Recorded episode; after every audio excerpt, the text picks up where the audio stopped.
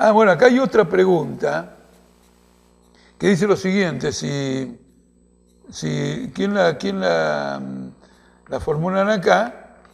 Eh, dice si puede caer Trump como consecuencia del juicio político que en estos días se está iniciando en Estados Unidos. Este juicio político en inglés llamado impeachment contra Trump es una marca profunda de la crisis del régimen político en Estados Unidos.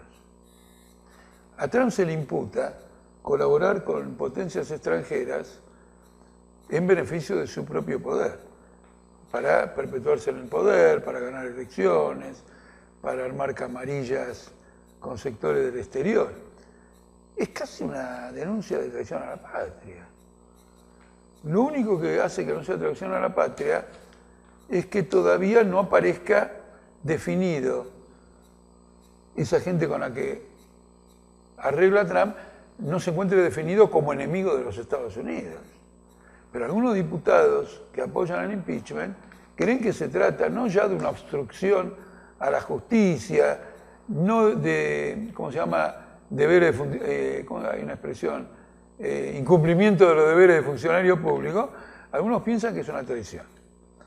Un detalle importante que es conocido, pero bueno, tengo la obligación de señalarlo, esto no es una conspiración del Parlamento Demócrata, esta es una conspiración del Pentágono y de los servicios de inteligencia de Estados Unidos. Porque quienes investigaron las cosas que se denuncian a Trump fueron ellos, fueron la CIA, fue el FBI, fue el Servicio de Seguridad Nacional, fue el Departamento del Tesoro. Es decir, las instituciones políticas del Estado, que debieran supuestamente trabajar para Trump, han reunido todos los elementos para preparar este impeachment. Y esto tiene que ver con una crisis muy grande a nivel de la policía norteamericana acerca de quién es el enemigo estratégico de Estados Unidos y cuál tiene que ser la política de Estados Unidos y si la política de Estados Unidos tiene que ser de guerras comerciales o por el contrario de imponerse sobre sus vecinos, pero sobre sus rivales, pero no por medio, por medio de guerras comerciales. Porque estas guerras comerciales están provocando un daño importante al capital norteamericano y es que fragmentan las cadenas de producción. Por ejemplo, algo que empieza a producirse en China y pasa por distintos procedimientos y termina convirtiéndose en un producto de mercado en los Estados Unidos con una guerra comercial en China, se rompe la posibilidad de continuar con esta cadena de producción, con este encadenamiento.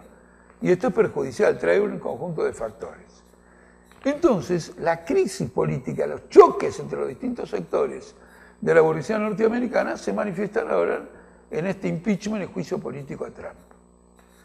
Lo muy interesante de todo esto, y más adelante en otros responde, volveremos sobre la cuestión, es que el Partido Demócrata tiene mayoría en la Cámara de Representantes para iniciar un juicio político. La Cámara de Representantes es la que inicia los juicios políticos. Pero luego tiene que pasar al Senado, en cierto modo, para ver si ese juicio político tiene mérito e inclusive para dictar una sentencia. Y el Senado está dominado por los republicanos. La pregunta es, ¿qué saben los demócratas que el resto no sabe? ¿Qué tienen entre las manos que los demás no tienen, de que luego el, Senado republicano no vaya a avalar lo que diga la Cámara de Diputados Demócrata. Es decir, que están iniciando un juicio político cuando llegue el Senado no va a funcionar. ¿A qué obedece entonces esto como procedimiento?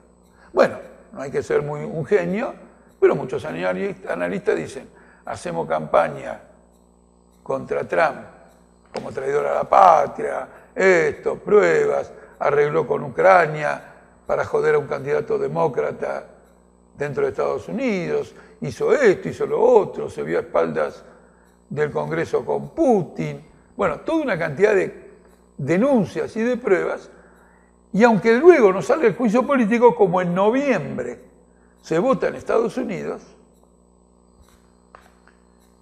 vamos a terminar minando la base electoral que en el pasado votó a Trump. En una palabra, al final de todo esto, la pelea contra Trump y el juicio político sería una maniobra electoral. Ahora, para una maniobra electoral, poner en tela de juicio la lealtad al país del presidente de la República y vivir varios meses hasta noviembre del año que viene, ¿cuánto? 11 meses. ¿No es cierto? Es una crisis fenomenal. En algún momento va a afectar la estabilidad del dólar. Va a obligar al Banco Central a operar en un marco de crisis. Es decir, que aún si fuera nada más que una maniobra electoral es muy serio. El punto es que según las encuestas, Trump, después de todo lo que se lo denuncie, podría ganar las elecciones en noviembre del año que viene. Y si Trump gana las elecciones del año que viene, después del intento del Parlamento de hacer un juicio, mejor dicho, después de un juicio político del Parlamento, en su fase Cámara de Diputados, Cámara de Representantes, y del empeño de todo el Partido Demócrata, el otro partido importante de Estados Unidos, por tirarlo del gobierno mediante un juicio político, si a pesar de todo gana Trump, la consecuencia es que el sistema parlamentario norteamericano va a sufrir un golpe muy duro.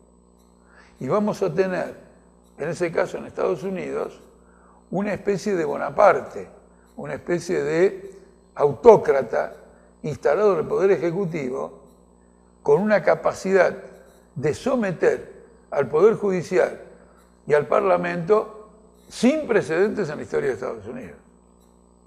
Y esto significa un cambio de régimen político. Porque además Trump tiene el apoyo de los sectores fascistas de Estados Unidos. Tiene el apoyo de milicias que se organizan en Estados Unidos, como las milicias que Bolsonaro en Brasil. Entonces, ojo al piojo, esta es una crisis política de la máxima importancia.